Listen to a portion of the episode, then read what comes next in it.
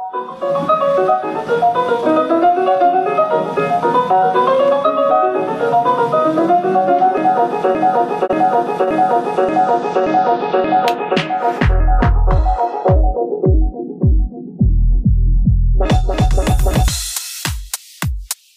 Я, короче, делаю бдыщ, мы официально открываем подкаст. Здравствуйте, это подкаст от Бродвея до Вистенда, выпуск второй.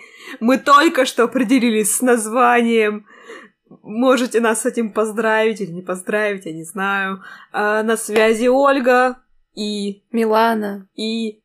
Э, Влад, он же Стрейвер. Прекрасно, Влад целых две секунды вспоминал, как его зовут. Возможно, это потому, что мы его только что подняли, но мы подняли его не просто так, а мы подняли его с целью обсудить величайший мюзикл 21 века, по мнению меня, а именно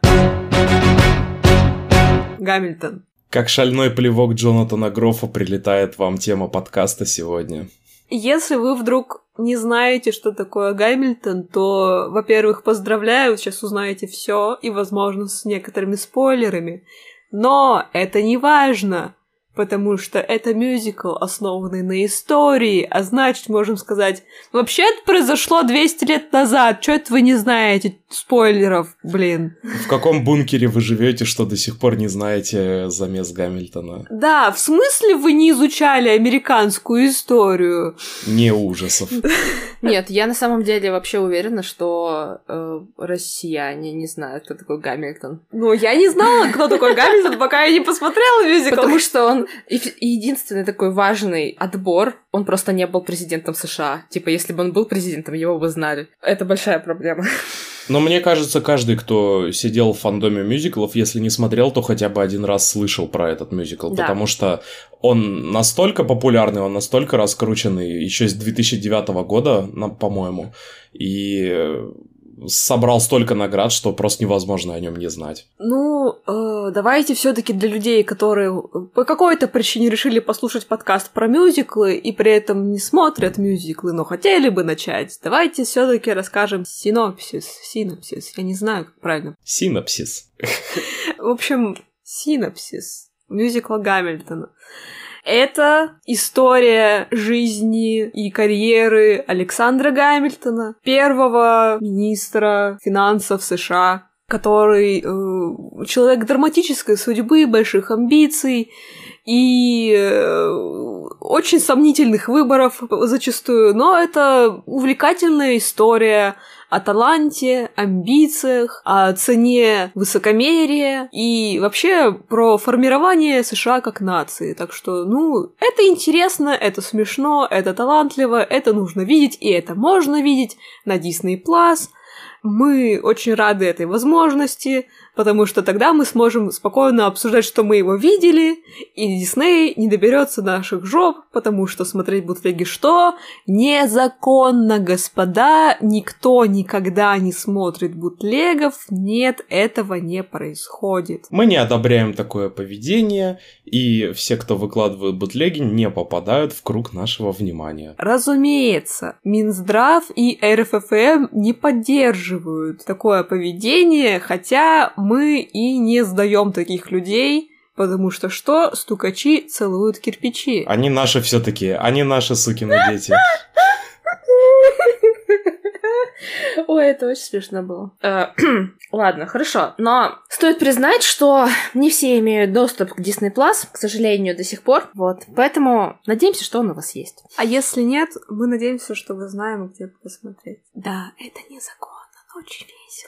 А, ладно, сейчас, э, если вы вдруг заинтересовались синапсисом, то вам нужно еще узнать про личность Лин Мануэль Миранды, создателя всего и всея, потому что это человек, который, помимо того, что он уже на момент создания Гамильтона был зарекомендовавшим себя э, композитором, он талантливый фристайл и хип-хоп исполнитель. И он действительно произвел революцию своим э, мюзиклом Гамильтон, потому что он был буквально первым человеком, который успешно адаптировал хип-хоп сегменты и вплел их в традиционный мюзикл как жанр и построил буквально на этом весь нарратив. потому что главный герой его мюзикла очень много говорит, и ему зачастую нужно сказать намного больше, чем остальным, и он делает это прекрасно. Потому что что? Потому что главную роль исполнил сам Лин-Мануэль Миранда. Он написал тексты, он написал музыку, он исполнил главную роль, он адаптировал сюжет, он как тот человек, который на групповом проекте делает все, а потом в конце пишет ваши э, имена внизу по презентации мелким шрифтом. Это правда. Но на самом деле большинство людей знают его вообще не по Гамильтону. Хорошо. Как? Я знаю его благодаря Моане. Кто-то знает его благодаря ребуту «Утиных историй», где он сыграл Гизмодака. Ну, он его озвучил. Я вру, я знаю его, потому что я смотрела Хауса. Да. Он играл эпизодическую роль в Докторе Хаусе. Если кто-то помнит те эпизоды, где доктор Хаус был в психлечебном, Психушки, точняк. Вот, и вот, вот тот э, вер- вертлявый человек, с которым он вместе читал Рыбчину, это, Это и Лин был Миранда. Лин-Мануэль Да. Миранда. В общем, нужно сразу сказать, что Лин-Мануэль очень талантливый творец, но не самый талантливый исполнитель с точки зрения бродвейских разносторонних талантов в плане хореографии или выдающихся вокальных данных. Э, собственно, почему он вписывает себя в свои собственные мюзиклы. Э, то есть до Гамильтона у него был очень успешный проект под названием In the Heights. Если у вас есть HBO Max, вы могли его видеть уже, он перестал там быть, но, опять же, его можно видеть в других местах. Нам не платят за рекламу. Да, нам не платят за рекламу, просто знайте, что это тоже очень хороший мюзикл. И он за него выиграл премию Тони как выдающийся композитор. То есть, типа, это буквально Оскар для композиторов. Он его выиграл в 28 лет. А чего добился ты? А, И сам э, Лин-Мануэль Миранда, как вы можете заметить по его фамилии, э, не сильно белого происхождения. Он иммигрант во втором поколении. Э, Его семья из Пуэрто-Рико. Поэтому его первый мюзикл был про латиноамериканскую общину в Нью-Йорке. А во втором своем проекте он рассказал про Александра Гамильтона, который тоже был иммигрантом. Он был родом с Карибских островов. Вот. Его мать была смешанного происхождения, а отец был шотландцем, то есть как бы... Мать француженкой, по-моему, была, если я Да, д- помню. там тоже какая-то была история, потому что его не зря потом называли креольским... ам, а мы, мы, употребляем нехорошие слова здесь? Да. Креольским ублюдком его называли. а за глаза, в глаза никто не решался. Да, он всегда говорил, что для латиноамериканцев очень мало ролей в музыкальном театре, а он был недостаточно, недостаточно хорошо э, пел для того, чтобы петь в принципе в музыкальном театре, и недостаточно хорошо танцевал, чтобы играть в вестсайдской истории. А больше ролей нет для латиноамериканцев в музыкальном театре, поэтому он написал себе свои и сам их сыграл. Потрясающе, это стоит вообще. Я, я, я аплодирую таким людям всегда, потому что э, если никто ничего не делает, делай сам. На самом деле, немножечко поподробнее как раз про а, то, как э, Лин-Мануэль Миранда впервые Гамильтона презентовал. Он только-только отошел от успеха In the Heights, ему было 29 лет. А, и, по-моему, тогда было... Что же тогда было? Его пригласили в Белый А. дом с Да, его пригласили в Белый дом а, на музыкально-поэтическую вечеринку. И а, контингент там был, ну, мало- из молодых исполнителей, которых природа наградила смуглой кожей и темными волосами. Ну и, и вот этот вот немножко дерганный 29-летний мужичок по имени Лин Мануэль Миранда, он начал свое выступление с того, что делится с публикой вот такими вот планами. Я, говорит, работаю над а, альбомом в честь человека, который воплощает хип-хоп. Такого первого министра финансов США Александра Гамильтона. Зал ржет, зал искренне не понимает, в чем тут прикол.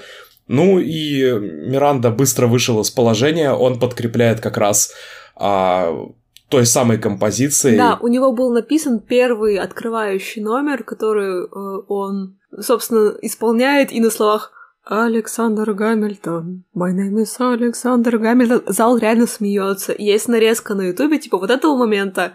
И, собственно, бродвейское выступление, когда уже никто не свет, потому что это потрясающе. Ребята, я не знаю, это будет комплементарный подкаст. Да, скорее всего, но я не знаю, как еще нахайпить, чтобы люди посмотрели, потому что это стоит того. Чтоб вы понимали, а, Публика сначала смеялась, потом она все равно смеялась, но у них уже загораются глаза. Барак Обама улыбается, словно только что нашел огромную-огромную бутылку с алкоголем. Его жена Мишель Обама такая щелкает пальцами.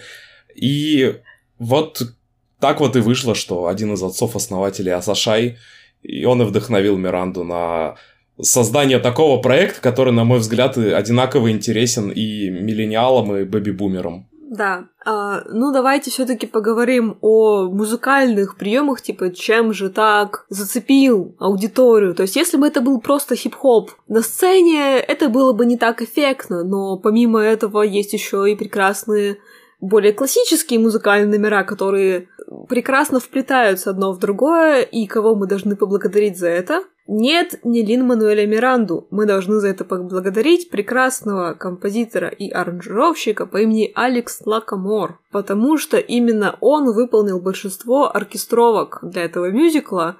И если вдруг кто-нибудь э, из нердов, как я, слушал ранние демо-записи, которые Лин делал для своего мюзикла, они не очень хорошие. Ну, в смысле, они, это, это прикольно, но там не хватает глубины, интересных каких-то находок музыкальных.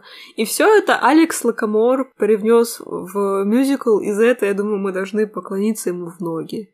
Да, однозначно и пятизначно. На самом деле, э, стоит все же немножко сказать пару слов по поводу вопроса, который, наверное, зреет у всех людей, которые не смотрели Гамильтона и не знают, впервые вообще слышат про это. Почему хип-хоп. Почему хип-хоп именно в этом произведении? Почему вдруг на Бродвее, где всегда звучал джаз Мотаун и же с ним, звучит хип-хоп? Есть одно такое забавное простое наблюдение, я не помню, где я это вычитал, но а, культура хип-хопа изначально, она зародилась из потребности социальных и этнических меньшинств в США быть услышанными и выплеснуть вот всю эту нерастраченную энергию. И фигура Александра Гамильтона отлично туда вписывается. И благодаря хип-хопу, на мой взгляд, а, Лин Мануэль Миранда а, вложил максимум смысла, максимум, сделал максимально полные, максимально емкие, с максимально правильными словами тексты. И каждая композиция, она звучит буквально как голова из книги. После такого в школу на уроки истории американцам можно было ходить вообще как на праздник. Это правда. И касательно флекса э, хип-хоп против классического музыкального повествования, есть очень показательный номер в первом акте, э, где политический противник Гамильтона читает очень длинную и зауны... занудную речь, ну, он ее поет, соответственно, э, и повторяет ее раз за разом.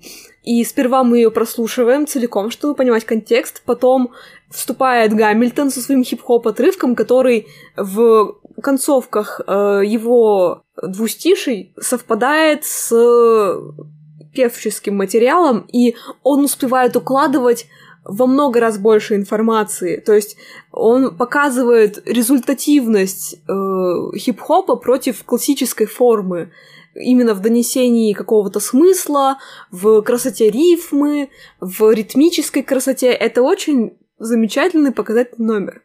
А, но давайте мы э, все-таки вынесем сперва еще одну особенность, которая как раз-таки Влад уже затронул, что э, хип-хоп как э, инструмент, который позволяет этническим меньшинствам э, высказаться и показать себя.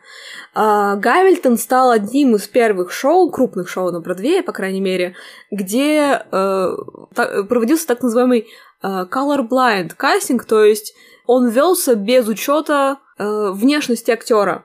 И поэтому большую часть персонажей, в абсолютное большинство, я бы даже сказала, персонажей в бродвейской версии исполнили актеры различных нас меньшинств. То есть это темнокожие актеры, это латиноамериканские актеры, это азиатские актеры, актриса главная э, на роли Элайзы Скайлер, которая потом, ну, является женой главного героя. Это не спойлер. Это просто то, что происходит примерно на 20-й минуте. А, кстати, давайте главный, мы главный спойлер будем говорить. Он как бы объявляется на второй минуте э, мюзикла. Если вы вдруг не знали, э, Александр Гамильтон погиб на дуэли.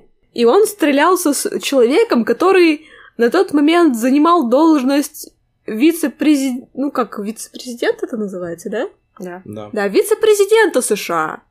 А, Аароном Пёром. И это не спойлер, они сами об этом говорят на второй минуте мюзикла. Я считаю, что это вообще отличный ход для мюзикла, когда вначале нам фактически говорят, что вот То есть там буквально говорится, что э, мы сражались с ним, мы любили его, а я, я тот чел, который его пристрелил. Сразу интересно смотреть, да, что же ты такой, приведёт. да, и, и потом вы как бы, а потом все это начинается с того, как они знакомятся, становятся друзьями, такой, как же они придут к точке в повествовании, где один убьет другого.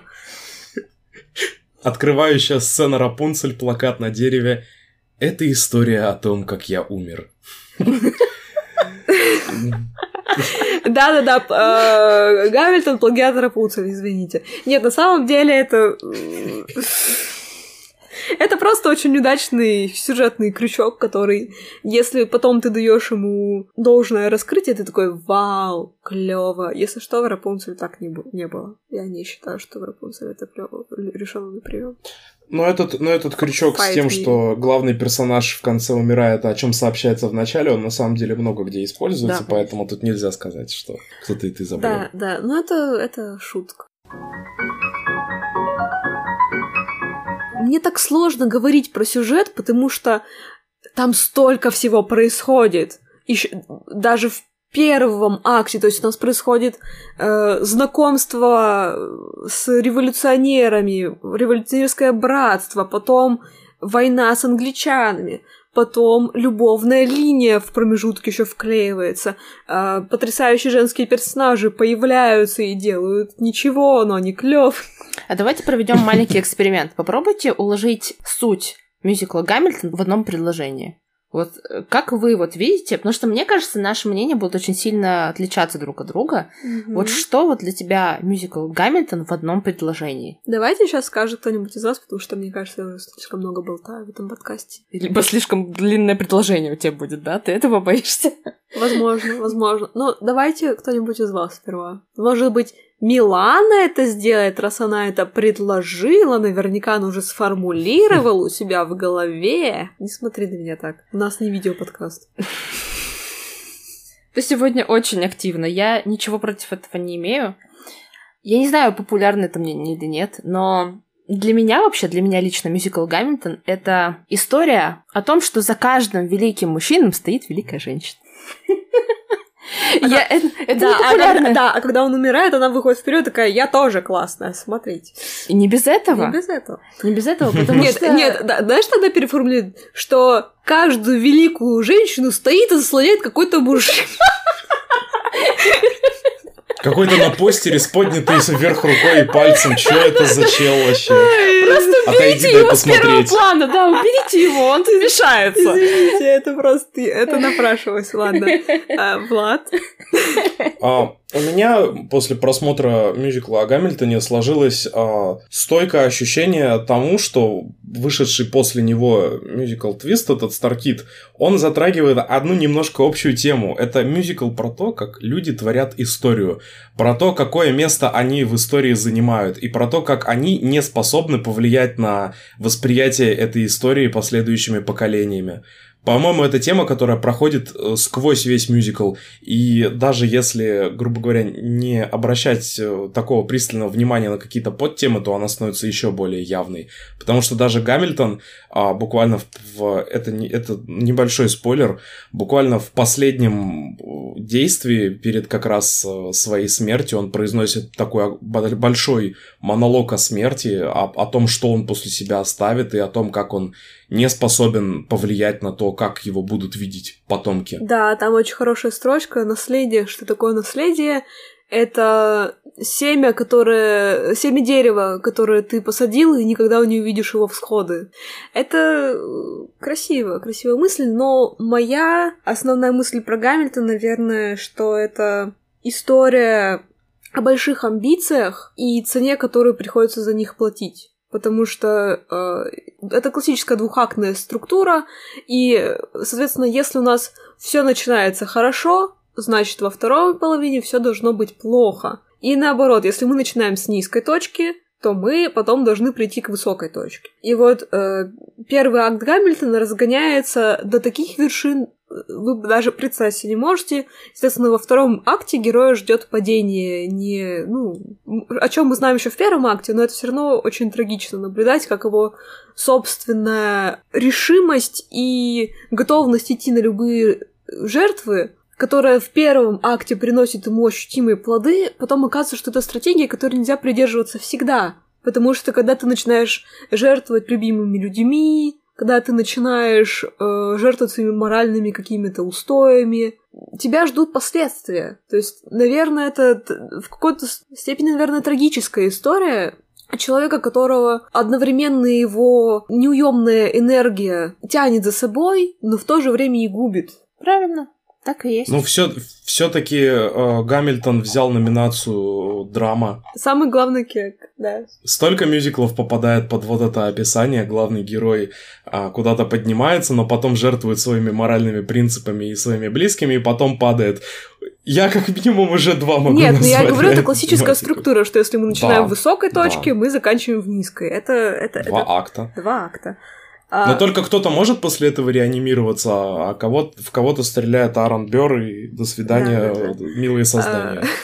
Кстати, еще смешно, э, мюзикл дебютировал на Бродвее в 2016 завоевал все, что можно. Он в том году, когда был номинирован, прошелся как танк по всем номинациям. В Тони он был номинирован на 15, то есть типа на все категории, если честно, и взял 9. Э, мюзиклы, которые вышли в том году, ну, ребята, не повезло. Это как выходить э, на Оскар в один год с третьей частью «Властелина колец». Очень жаль, очень жаль. И так, немножечко про, про, про темную сторону, то, что некоторые мюзиклы, как раз выходившие в тот год, в котором выходил Гамильтон, они не, не попали под прицел внимания общественности как раз из-за да, того, да. что везде, во всех медиа, во всех масс-медиа отрубили о том, что вот э, такой вот у нас есть Гамильтон, который успел собрать неприличное абсолютно количество наград Тони Грэмми, а на долю как раз самого Лина Мануэля Миранды выпало столько восторженных упоминаний в масс-медиа, что маломальски осведомленный гражданин США знает это имя. Да, ну, Поэтому... собственно, после этого его карьера уже тогда была хорошая, то есть, типа, он уже во время э, показов Гамильтона, он когда исполнял главную роль, он работал там год, по стандартной бродвейской схеме, то есть это 8 выступлений в неделю, по 7 каждую неделю и, соответственно, еще доп. выступления в воскресенье.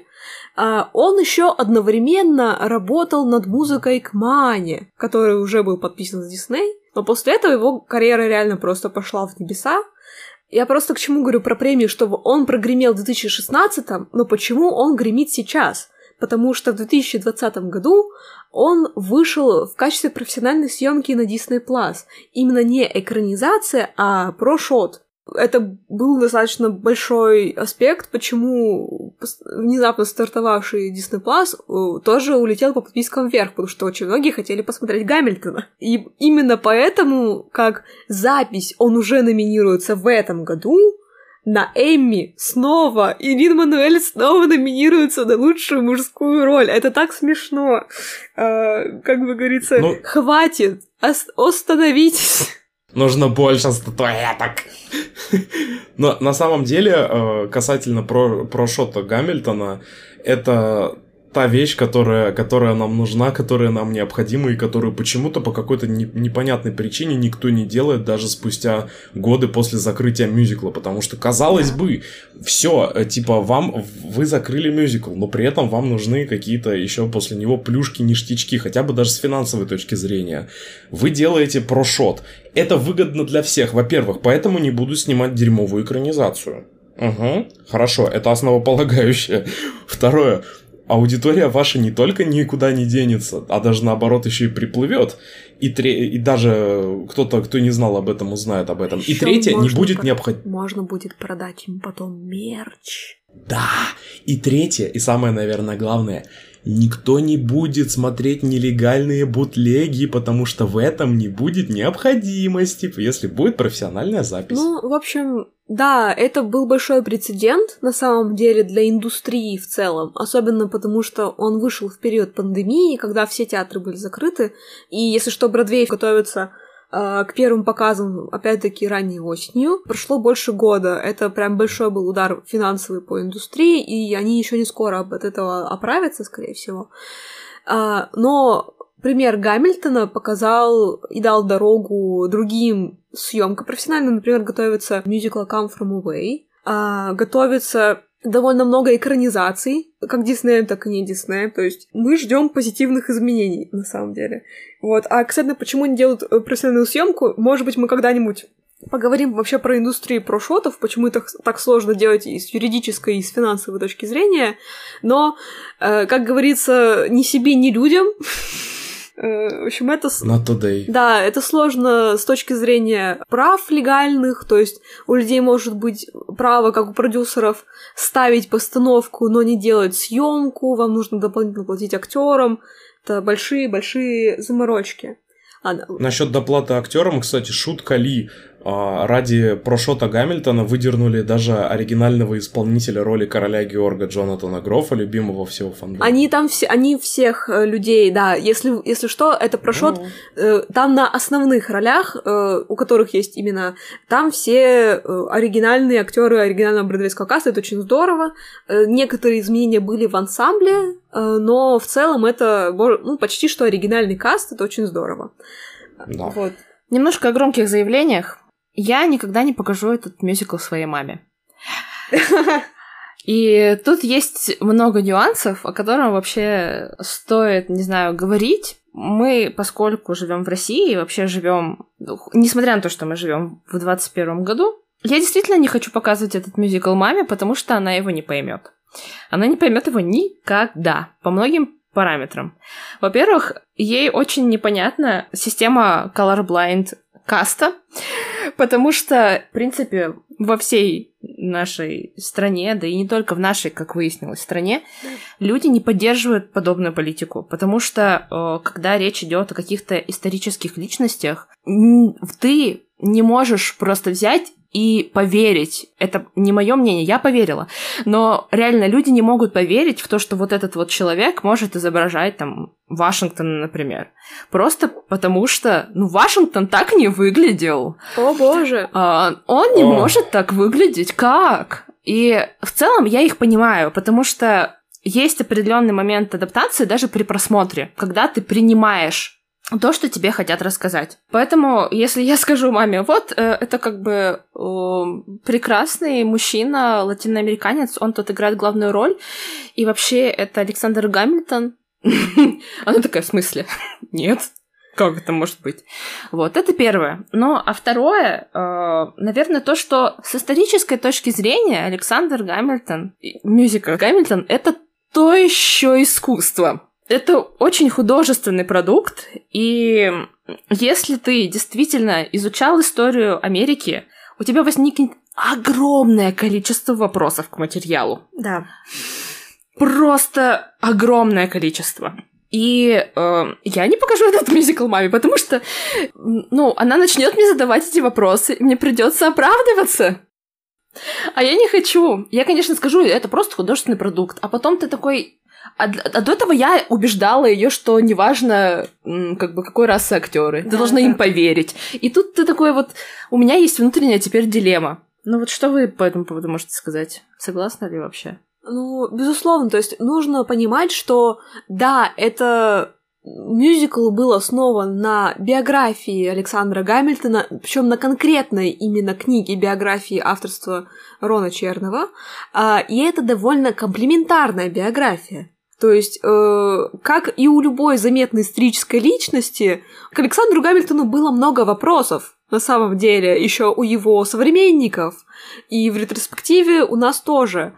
Нужно понимать, что это история э, в мюзикле, у нее есть интерес в том, чтобы создать нарратив, который напоминает скорее, э, знаете, динамику а-ля Моцарт Сальери, то есть очень талантливый, яркий протагонист, которого есть какие-то фатальные э, недостатки, э, вследствие чего он погибает, и против него такая уверенная, серая посредственность, которому завидует это наш Аарон Бёр, если вдруг еще кто не понял, и в конце он его убивает.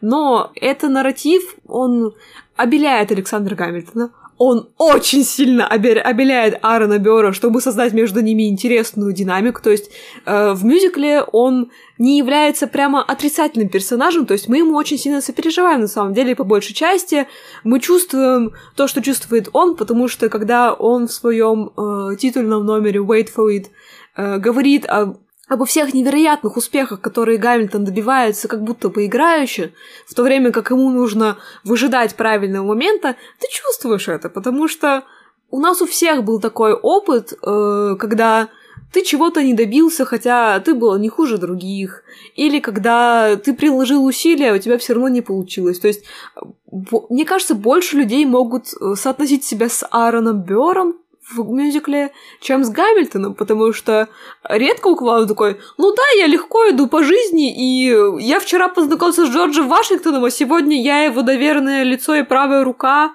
как нефиг делать. Видите тут ту красивую, замечательную, богатую девушку? Мы с ней поболтали один раз, теперь она моя жена. А, я думаю, это нарратив, который знаком не, не так многому количеству человек. Это нужно повести и родиться Мануэлем Мирандой. Э, ну, в общем, о чем я хочу сказать, что да, это художественная история, которая может кого-то ввести в заблуждение тем, насколько э, много там исторических деталей, которые действительно соответствуют действительности, потому что Лину Манелю было э, очень прикольно его вносить как пасхалки, как не пасхалки, вроде той части, когда он говорит, что Марта Вашингтон назвала в его честь э, своего кота потому что он так ухлёстывал за женщинами. В общем, с такой же успешностью, видимо, как ее кот за кошками по весне. вот, это правда, то есть, или многочисленные отсылки на труды, которые писали те или иные политики, которые вплетаются в их едкий э, такой э, хип-хоп номер, забавный. Э, это, это очень здорово, но нужно понимать, что это художественное произведение, безусловно. То есть, с точки зрения, как бы вот, э, не знаю, педагога, который советует, например, этот мюзикл посмотреть, чтобы познакомиться с, с американской историей, в этом нет ничего проблемного. То есть, но цель должна состоять в том, чтобы человек посмотрел и такой, мне это интересно, почитаю-ка я об этом. И действительно узнал об этом. Ну, да. Ну, углубился в эту тему и смог отсеять нужные факты, действительность от вымышленной художественной истории. Я только хотел сказать, я держал вот эту мысль в себе, то, что на самом деле э, мой вот личный взгляд насчет вот вы начали перечислять по поводу того, кому будете показывать мюзикл, кому не будете.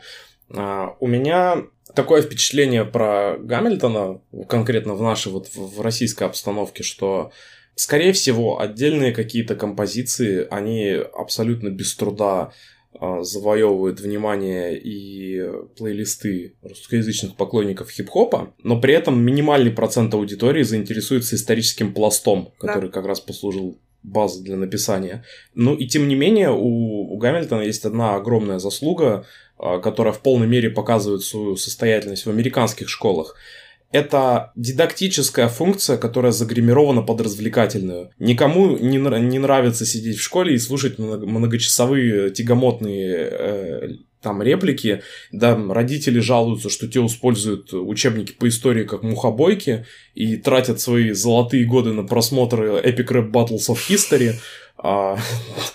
И поэтому э, это ответ, механизм вот этого создания Гамильтона, это ответ на вопрос о том, как сделать так, чтобы исторические личности, э, там, Александра Гамильтона, Аарона Бёра, короля Георга Третьего и далее по списку школьной программы, они стали интересны подрастающему поколению.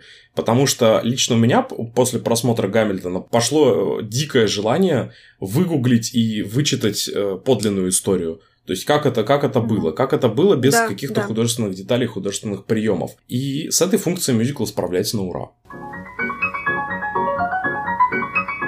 А, давайте тогда, пока раз уж мы определили, что это художественное произведение, а, я сейчас хочу сделать две мини-категории. Сперва мы поговорим вы называете своего самого любимого персонажа, своего любимчика абсолютного. Uh-huh. А, за исключением Александра Гамильтона, давайте, uh-huh. чтобы мы не усложняли, потому что Сашка прекрасен, э, про это весь мюзикл, но давайте поговорим про других людей.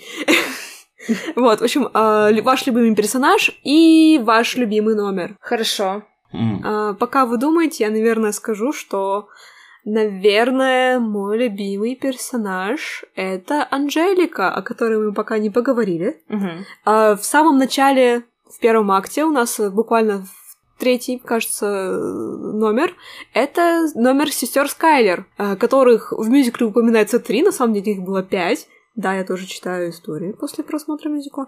А, Это Анжелика, это Элайза и это Пегги. И Анжелика из них самая старшая, самая мудрая, самая остроумная. У них... э, Мы, мы постараемся все таки без спойлеров обсуждать, потому что есть некоторые повороты сюжета. Но, скажем так, у них с Гамильтоном тоже очень интересные взаимоотношения.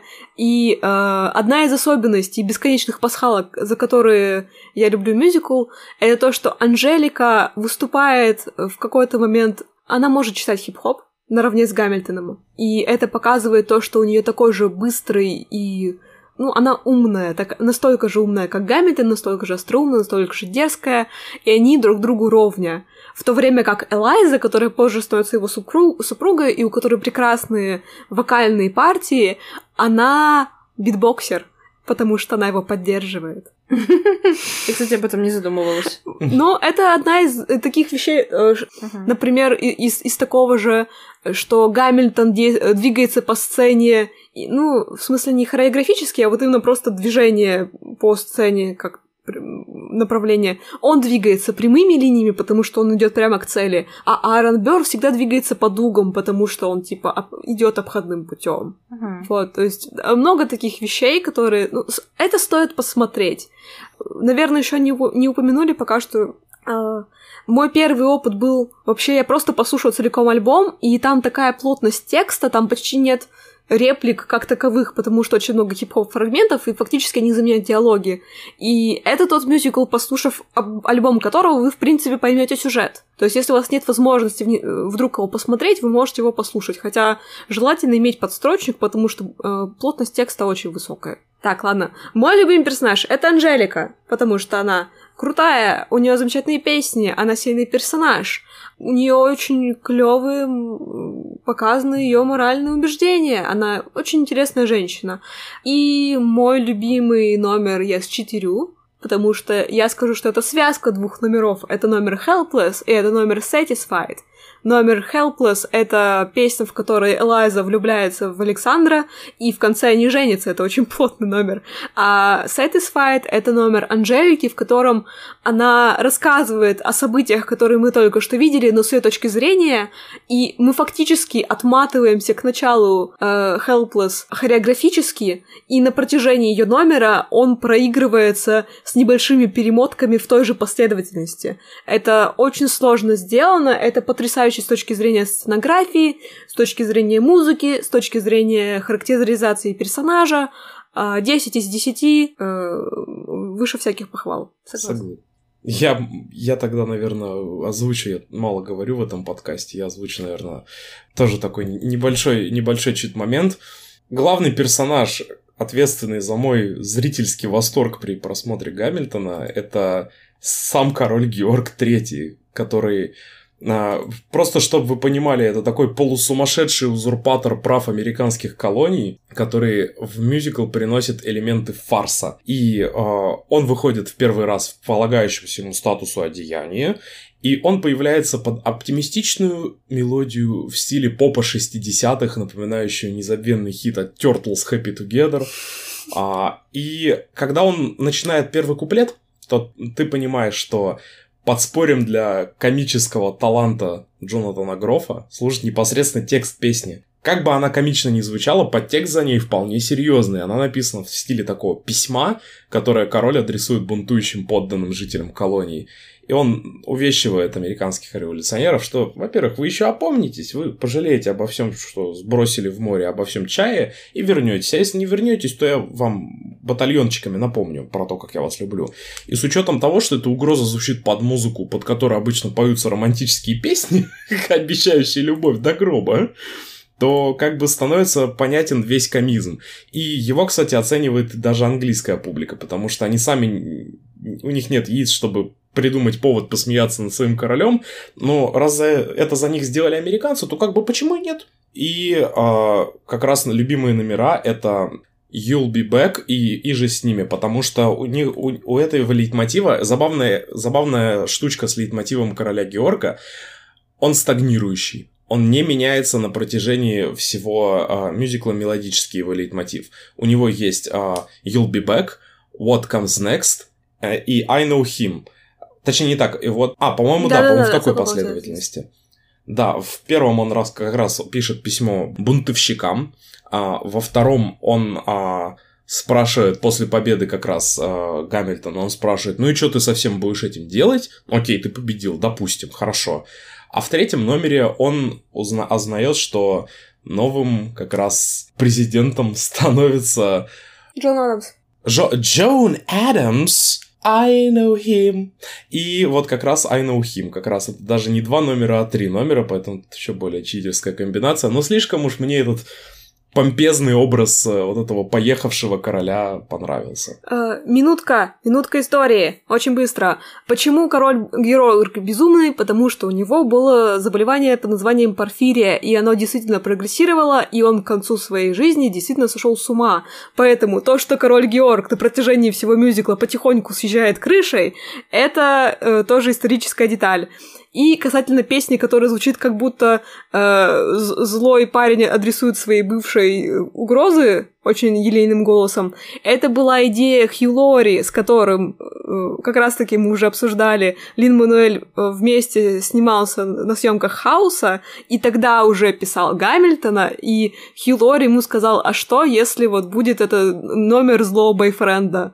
То есть скажите спасибо доктору Хаусу, Э, за, за то, что у нас есть король Георг в таком виде, в котором он есть. Ну, он англичанин. Спасибо Джонатану Грофу за то, что он э, сделал, э, подкрепляя, поехавшись король, короля Георга, он сделал то самое знаменитое.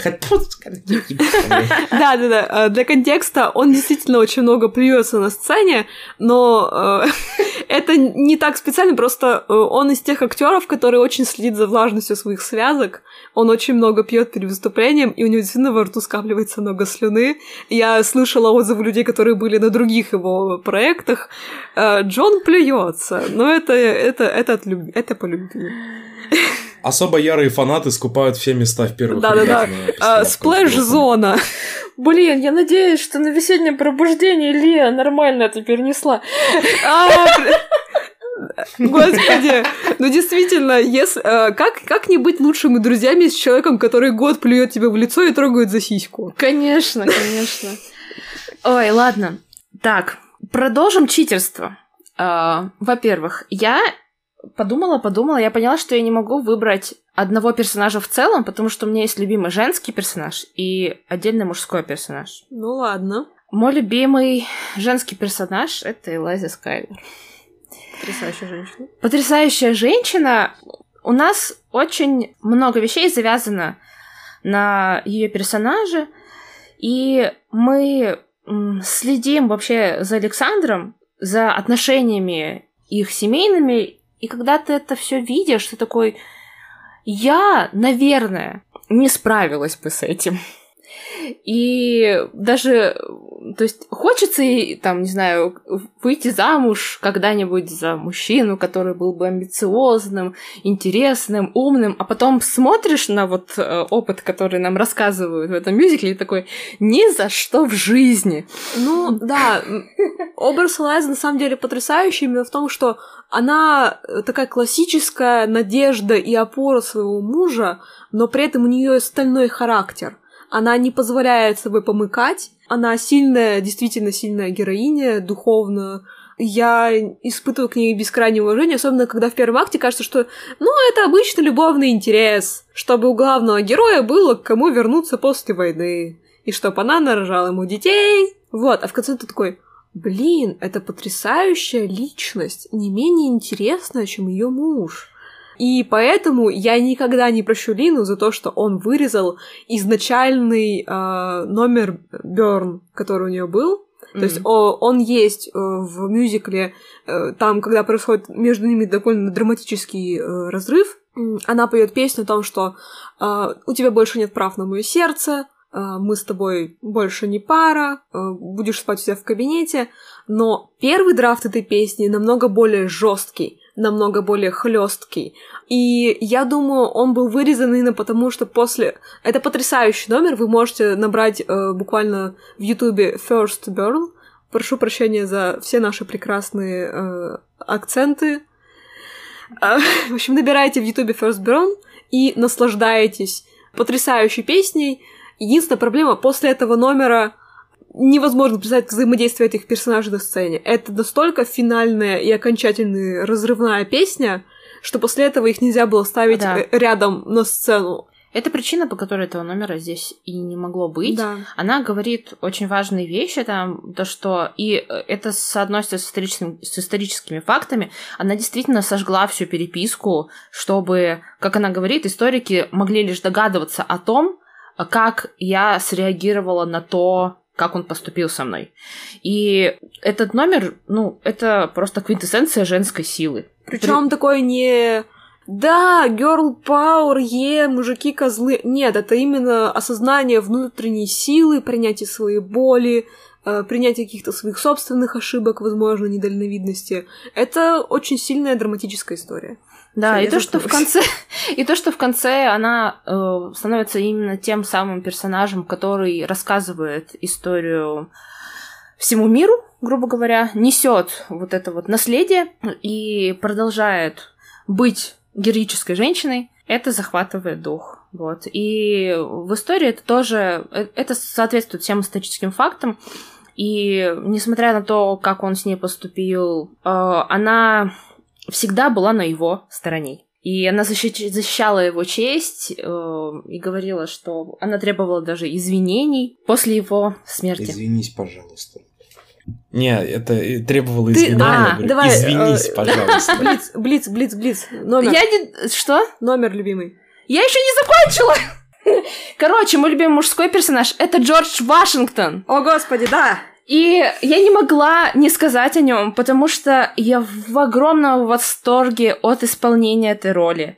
И от самого персонажа, от того, насколько это, ну, прекрасный образ волевого, красивого мужчины, который ведет за собой нацию. И ты такой, господи, такие мужчины еще существуют. Нет. Я не уверена. Нет, вот, это был Джордж Вашингтон. Да, и ты просто смотришь на его сольные партии, сольные песни и очаровываешься. А что касается любимого номера, я не, это, я не знаю, насколько это популярное мнение, но я, но это будет песня не этих двух персонажей. Это песня, которая называется Господи, как она называется? Но по-русски я хочу быть в комнате, в которой все происходит. Потрясающий номер.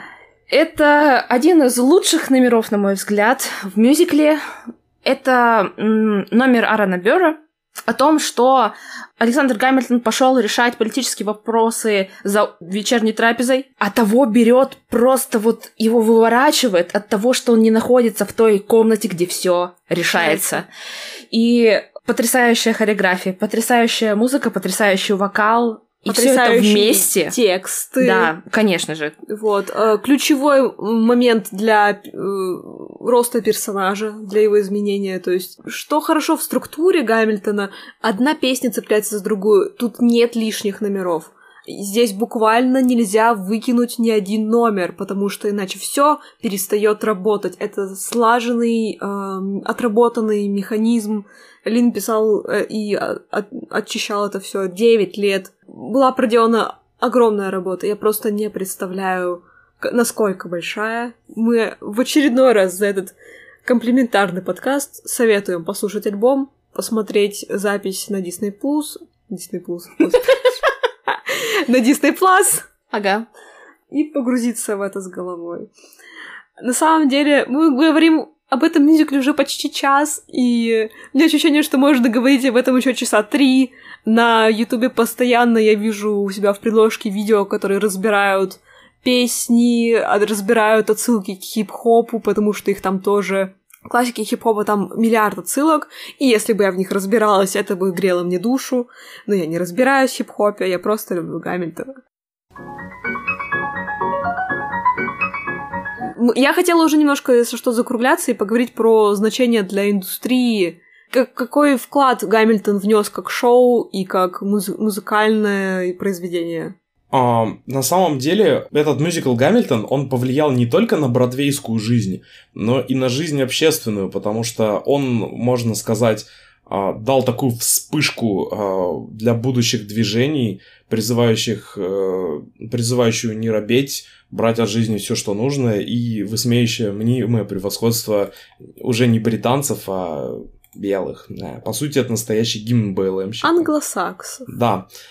При всем пафосе об озвученных вот этих задачах остав, оставить след в истории, след в истории мюзикл оставил, потому что, ко всему прочему, он дал, во-первых, многим зрителям понять, что хип-хоп и Бродвей вещи не настолько несовместимые, как мы могли подумать, потому что не сказал бы, что до Александра Гамильтона было настолько популярное употребление хип-хопа, рэпа, битбокса в мюзиклах, это считалось мовитоном.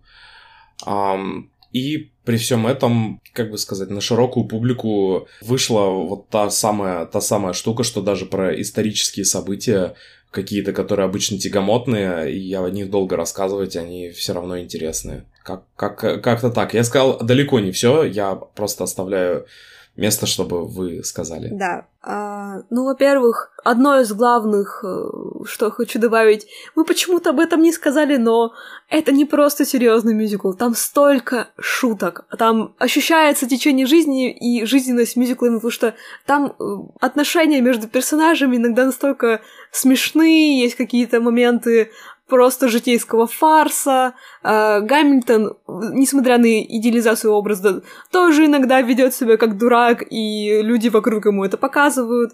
То есть э, приятно было видеть историческое произведение, в котором не чураются юмора.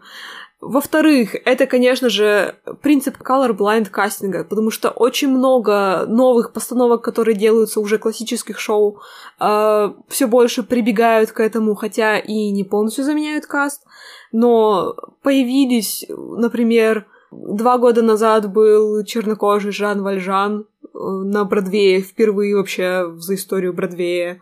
Э, новые мюзиклы, например, Six, а, они, в принципе, не смотрят на расовую принадлежность своих королев, а, просто берут девчонок за талант, и это очень круто.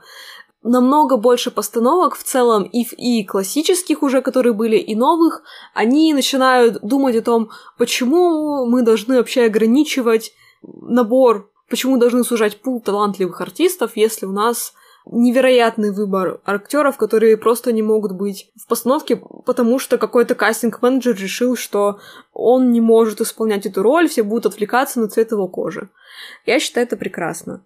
А, во-вторых, как уже Влад сказал, да, это буквально была музыкальная революция, поднялись продажи хип-хоп альбомов в принципе, то есть больше людей заинтересовались хип-хопом в целом из-за бродвейского шоу. Это невероятно больше людей стало ходить в театры, потому что э, все равно существует мнение о том, что это не для всех. И Гамильтон как такое, это было народное шоу, то есть на него было невозможно попасть.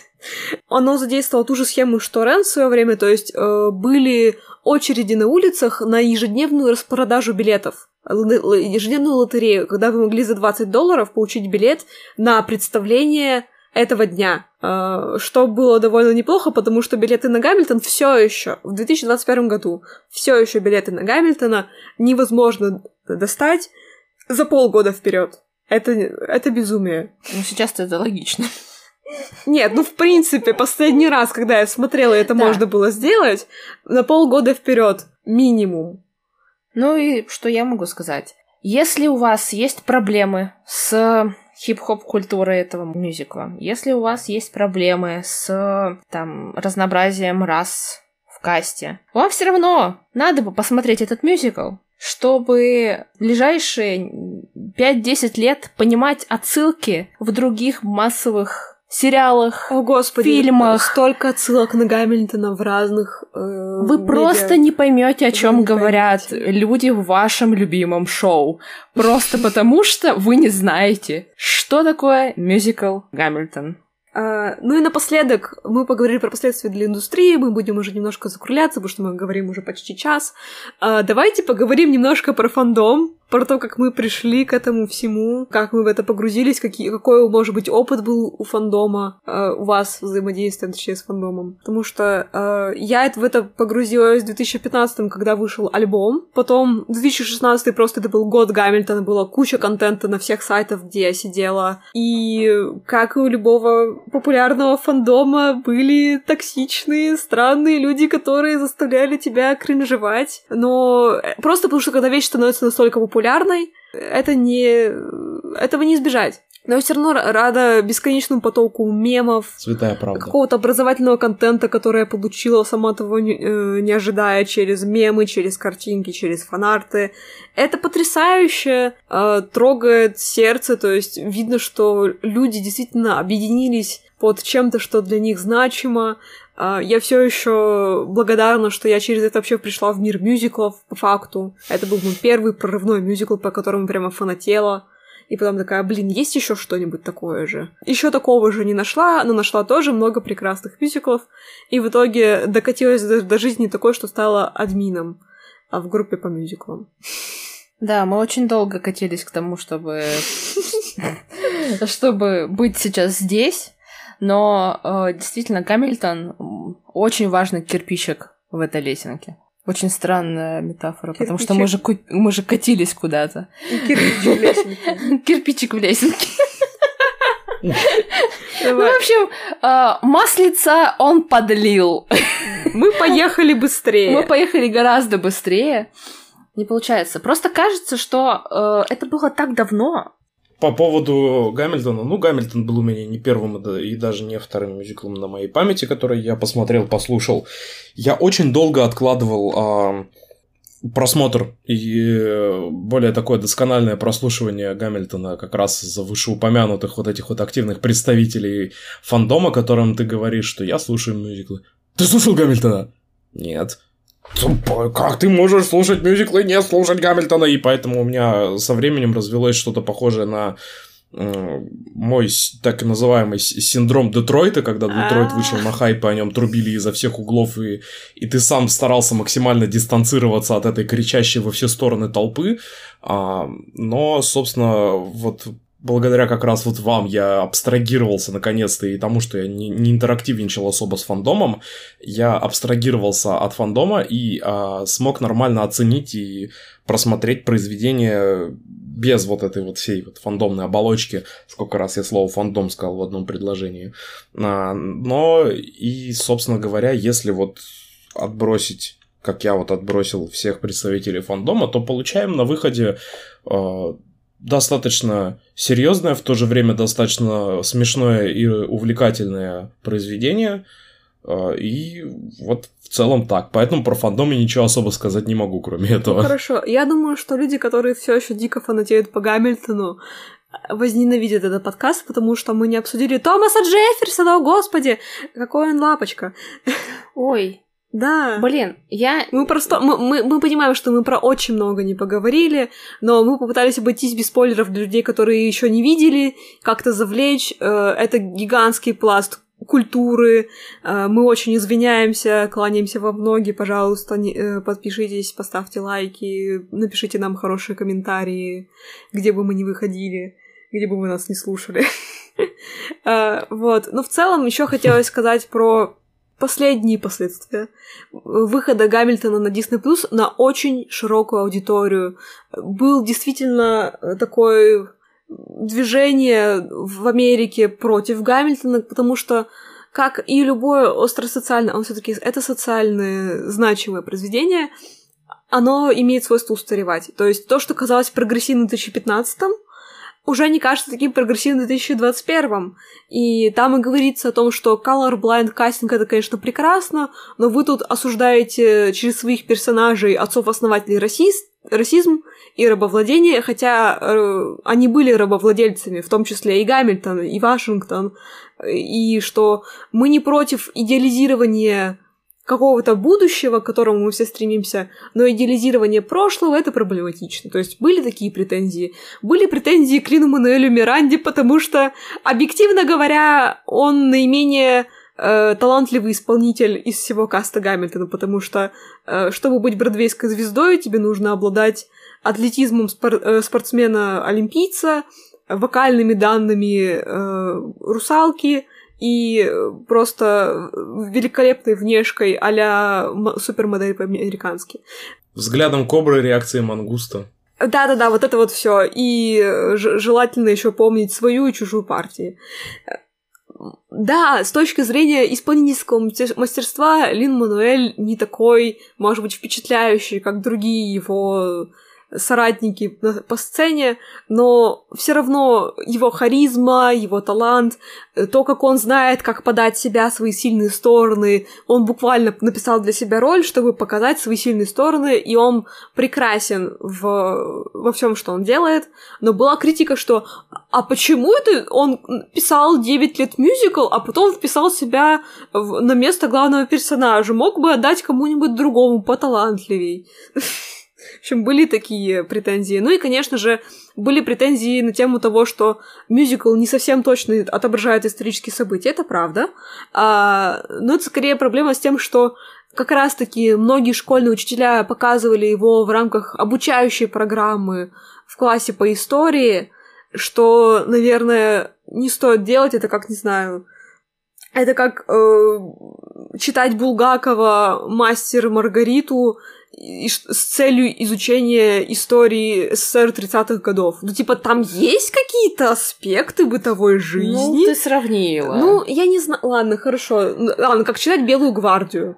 Как читать Белую гвардию с точки зрения исторического реализма. Ну ладно, это То есть это как, ну, любое художественное произведение не заточено под... Не, ну вот опять же, с той же самой точки зрения Показывать Гамильтона на уроке истории – это отличная идея, потому что вы смотрите Гамильтона два урока, потом вы выключаете Гамильтона и обсуждаете ну, общем, историческую да. достоверность, и обсуждаете все косяки, которые были в этом мюзикле. У меня есть топ, не знаю, любимых отхождений от истории а, относительно да, этого да. мюзикла, потому что там есть потрясающее несоответствие, которые, ну, очень много говорят о Линне Мульнуэле как о писателе, о том, что он хотел нам сказать, потому что э, это фактически меняет наше восприятие да, этих да. персонажей героев. Э, ладно, мы уже немножко выходим за хронометраж, но давайте такой бонус. Ну, одно из моих любимых исторических э, расхождений, мое любимое, наверное, будет то, что... Короче, момент... Спойлеры выкладываем. А, Александр Гамильтон а, изменил с левой бабой. Своей прекрасной-прекрасной жене. Своей прекрасной-прекрасной жене. И э, у него не было никаких оправданий, почему он это сделал. Просто ему понравилась баба, он клюнул, и она его шантажировала. Точнее, даже не она, а ее муж.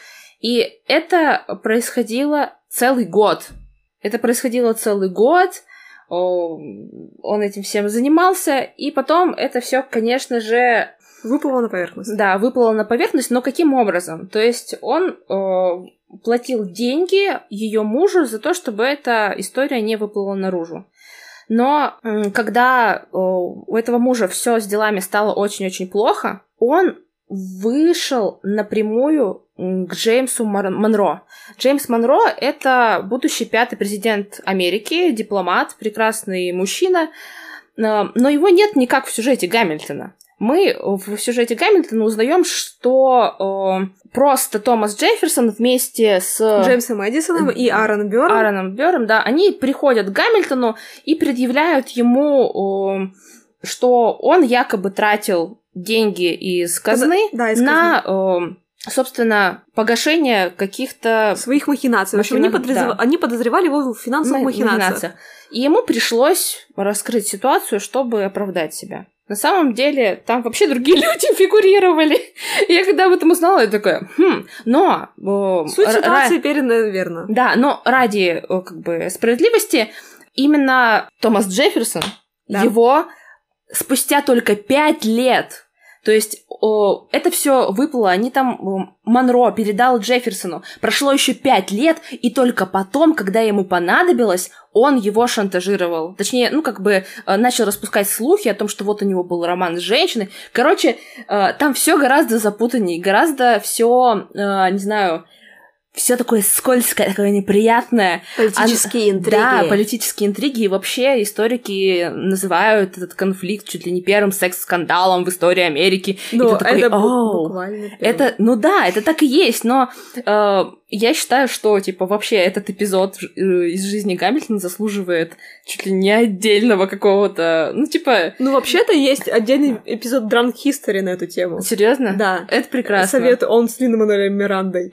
Это хорошо. Это, Ну, э, потому что это посмотреть. действительно интереснее, чем на самом деле было показано в мюзикле. Да, прошу. У меня есть два, наверное, любимых исторических допущения таких в мюзикле.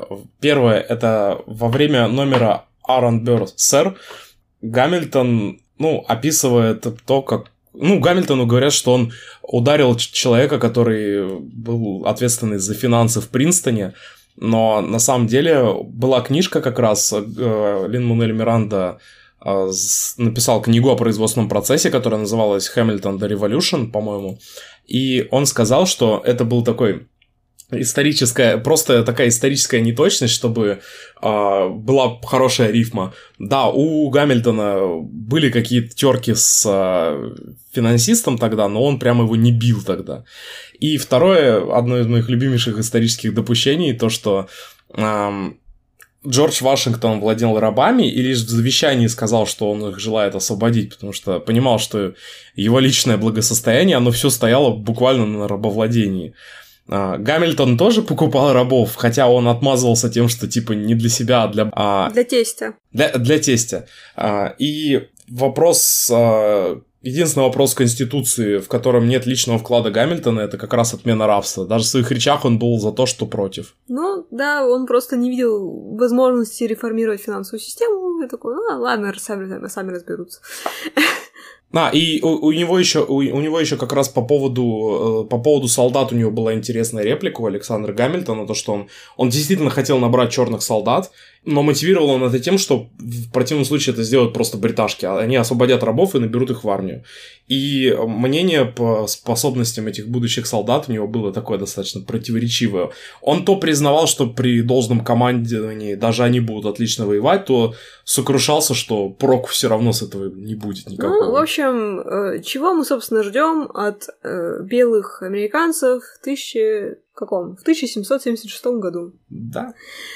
А, мое любимое расхождение это читерство. Ха! Потому что это не столько расхождение какого-то конкретного исторического события, сколько полностью другая характеризация Аарона Бёра как человека. Потому что, как я уже сказала, он в мюзикле больше такой образ серой мыши трудолюбивой, а на деле это был опасный, хитрый сукин сын. Я хочу сериал про Аарона Бёра, я серьезно, потому что да, он был менее, возможно, активен, чем Гамильтон. Он действительно выжидал правильного момента и делал действия, которые вот быстро, резко. Но какой же он был засранец, потому что я даже не знаю, что мне нравится больше, что он абсолютно чистым и сухим вышел из воды после того, как он фактически убил Гамильтона на дуэли, и были этому свидетели. Он писал своей дочери, что штат Нью-Йорк и штат Нью-Джерси борются за честь повесить меня. Вот, и пока шла судебная тяжба, потому что Гамильтон с Бёром стрелялись в Джерси, но возле Гудзона, э, в общем, непонятна была юрисдикция этого момента, кто, кто должен вздернуть Аарона Бёра за убийство. Э, в итоге он нашел себе покровителей, которые его отстояли, и он фактически не понес никакого наказания за это. А после этого когда ослаб контроль э, Испании над ее колониями, в частности, на территории текущей Мексики, он попытался устроить на границе заварушку, чтобы отжать себе Мексику под свое частное владение. Про это можно почитать на Википедии. То есть, если вы найдете на Википедии статью про Аарона Бёра, там будет ссылка еще на отдельную статью про его мексиканскую вот эту вот э, заварушку. Он пытался стать императором Мексики, ребята. Потом не вышло, он сгонял на 10 лет в Европу, там тусил с прекрасными женщинами, пил вино с французами, потом вернулся и до конца дней а, работал спокойно юристом. Я хочу, я хочу историю по его жизни. Потому что в мюзикле, да, из него сделали более правильного, хорошего человека, но, господи, какой же он был обаятельный засранец, про него столько исторических анекдотов. Бёр еще тогда был резкий, как понос. Ладно, на этом я предлагаю закончить. Э, наш э, выпуск и так уже долго идет. Надеюсь, всем понравилось. А, ставим лайки, подписываемся на все наши соцсети, на все наши подкасты, которые один. В общем, под... будем рады вашим отзывам. А, всего хорошего. Пока-пока.